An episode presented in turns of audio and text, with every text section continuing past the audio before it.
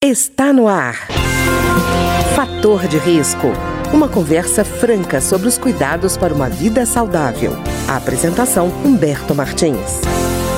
Olá, no programa de hoje nós vamos conversar com a doutora Evelyn Eisenstein, que é secretária do Departamento Científico de Adolescência da Sociedade Brasileira de Pediatria. A doutora Evelyn vai conversar conosco sobre a prevenção da maternidade na adolescência e de doenças sexualmente transmissíveis também. Doutora Evelyn, eu queria perguntar primeiro para a senhora, no caso, a Sociedade Brasileira de Pediatria, o departamento científico que a senhora é, atua, editou um guia dando orientações para os pediatras é, sobre essa questão da prevenção da maternidade e da doença sexualmente transmissível é, na adolescência. Na sua avaliação, como é que é o papel do pediatra nesse trabalho? O pediatra é aquele que conversa com a família. Ele tem a responsabilidade de prevenir doenças da vida adulta. Então, quando ele atende a criança ou adolescente por qualquer problema, ele estabelece um elo de confiança com aquela família é o pediatra o primeiro médico, o, o primeiro profissional do sistema de saúde que pode ter acesso à dinâmica familiar e perceber que essa adolescente ou este adolescente está cada vez mais saindo com seus amigos, né, em torno de 15, 16, 17 anos, enfim, é multiplicam as festas e as possibilidades dos encontros sexuais. É justamente aí que o pediatra precisa dar, fornecer uma primeira orientação a respeito da acessibilidade, ou gostaríamos que fosse bem mais acessível, da contracepção e dos preservativos. Conversar, uma conversa franca, cordial, não só com os adolescentes, mas também para os pais. É importante para os pais exercerem esse papel de primeira proteção né, de seus próprios filhos, porque serão os pais que também terão que é, resolver as consequências. É então é por isso que temos que conversar. Esse papel é dos pediatras e a Sociedade Brasileira de Pediatria, então, produziu esse manual de orientação. Nós não estamos tirando a responsabilidade de outros médicos, nem de ginecologistas, não, mas também é, falando sobre a importância de orientar o adolescente do sexo masculino, né, um uhum. menino. Esse, então, é muito abandonado. Então, uhum. mais um motivo que o pediatra tem que é, trabalhar com essas questões. E por isso nós fizemos, então, esse manual. E doutora Evelyn, inclusive a senhora falando dos meninos, a gente vive uma dupla moral nesse caso, né? Que é normalmente assim, o menino, enquanto homem, é cobrado dele que ele seja um garanhão, que ele tenha múltiplas parceiras, e da menina, ao contrário, que ela se mantenha intocada, que ela seja a virgem para o casamento. Ainda existe muito essa mentalidade na sociedade brasileira fica uma coisa muito estranha a gente ter esse duplo papel para jogar na cabeça da, dos adolescentes, né? Olha só, eu gostei até da, da palavra que você falou, dupla moral. Porque o problema é cultural, né? É educacional. Mas olha só, é, Humberto, vamos falar aqui do papel da mídia, né? Uhum. A mídia, é, os programas de sexualidade, principalmente atualmente as músicas é, agora acabamos de passar o carnaval, o, o teor de muitas músicas de carnaval. Então, o que, que nós vamos falar? É dupla moral? É eu, dupla mensagem?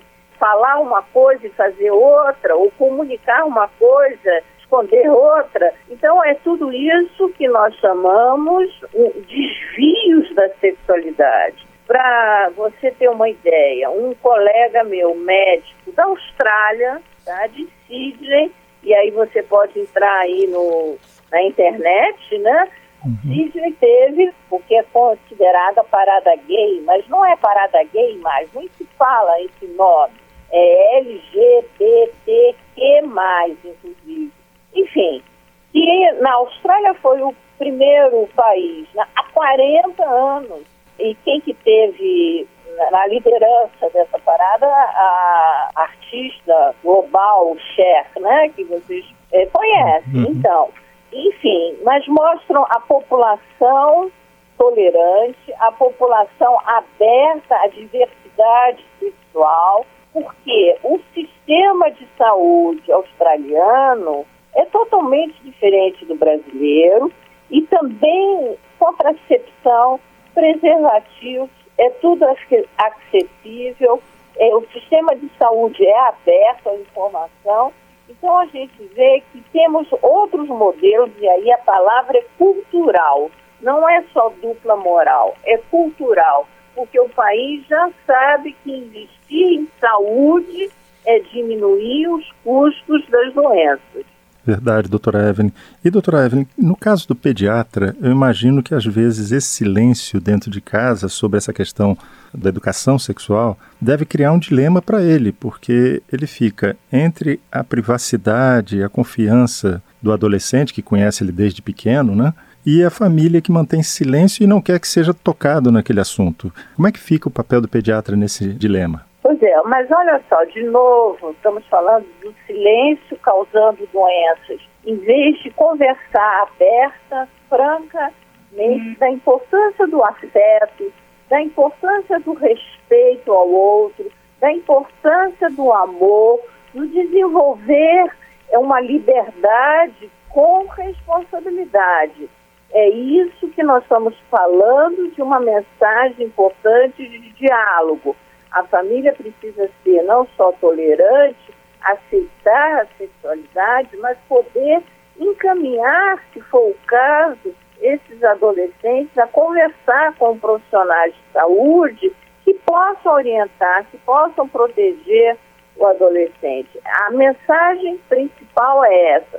Muitas famílias já estão com problemas por desajustes, às vezes até desajustes sexuais. De novo, a questão da dupla moral, homens com amantes fora de casa, ou ao contrário. Então, isso aí é doença. Né? Um par que se ama, um par que se gosta, um par que gosta de seus filhos, querem proteger, querem cuidar dos seus filhos. Então, isso envolve também a sexualidade.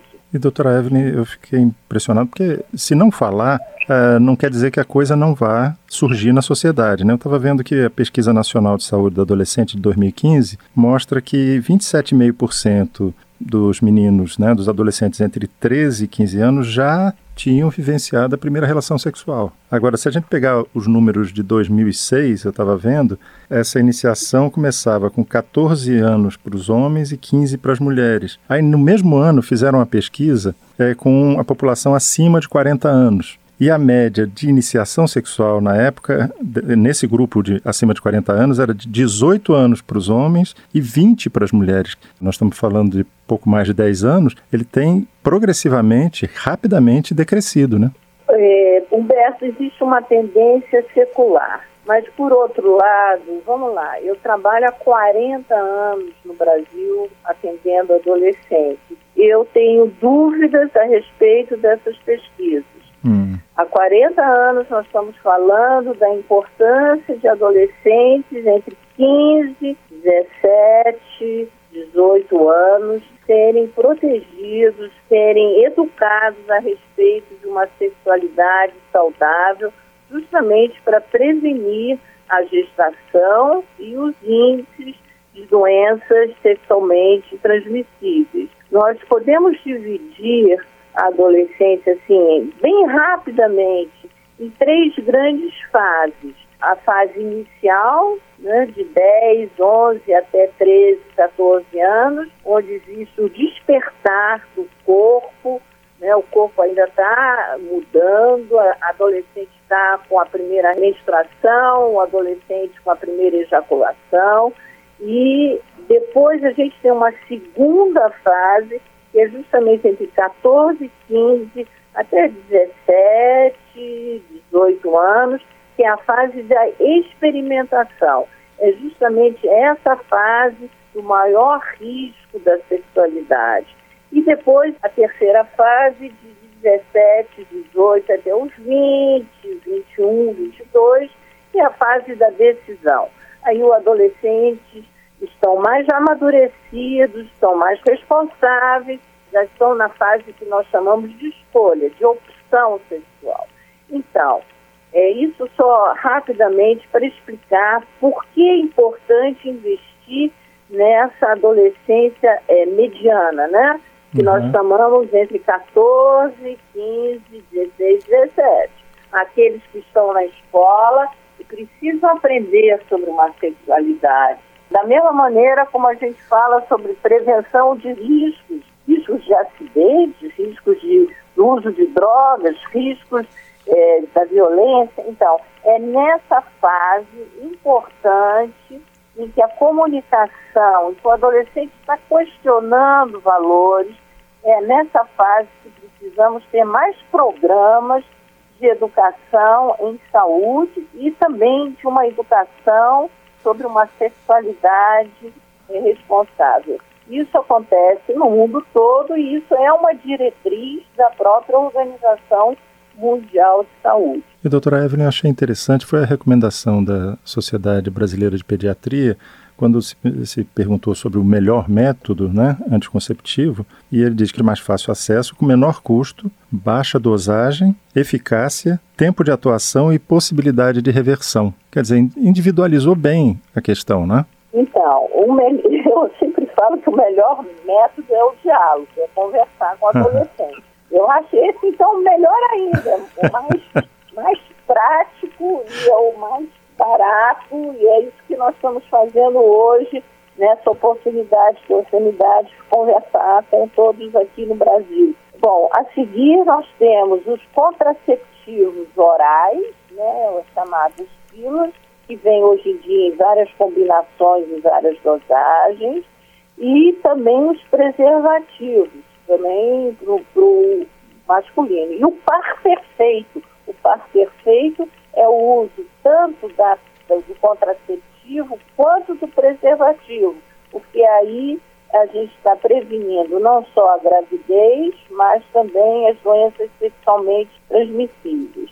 A seguir, existem outros métodos, inclusive é, contraceptivos é, que nós chamamos injetáveis, e diafragmas, e dispositivos intrauterinos, existem vários métodos. Mas o importante é saber que a pílula de emergência, ou chamada, né, foi cunhada com esse nome, pílula do dia seguinte, é uma pílula de emergência não é para ser usada todo mês. Uhum. Né? Isso é para o caso de um, uma questão de uma violência sexual, uma relação que não foi planejada. Então, tudo isso nós queremos evitar.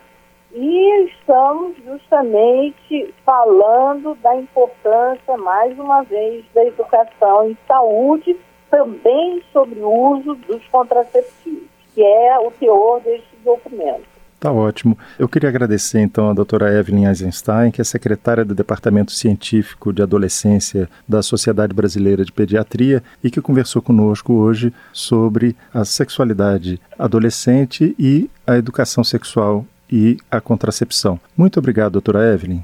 Agradeço e contem sempre com o apoio da Sociedade Brasileira de Pediatria e do pediatra através do site www.sbp.br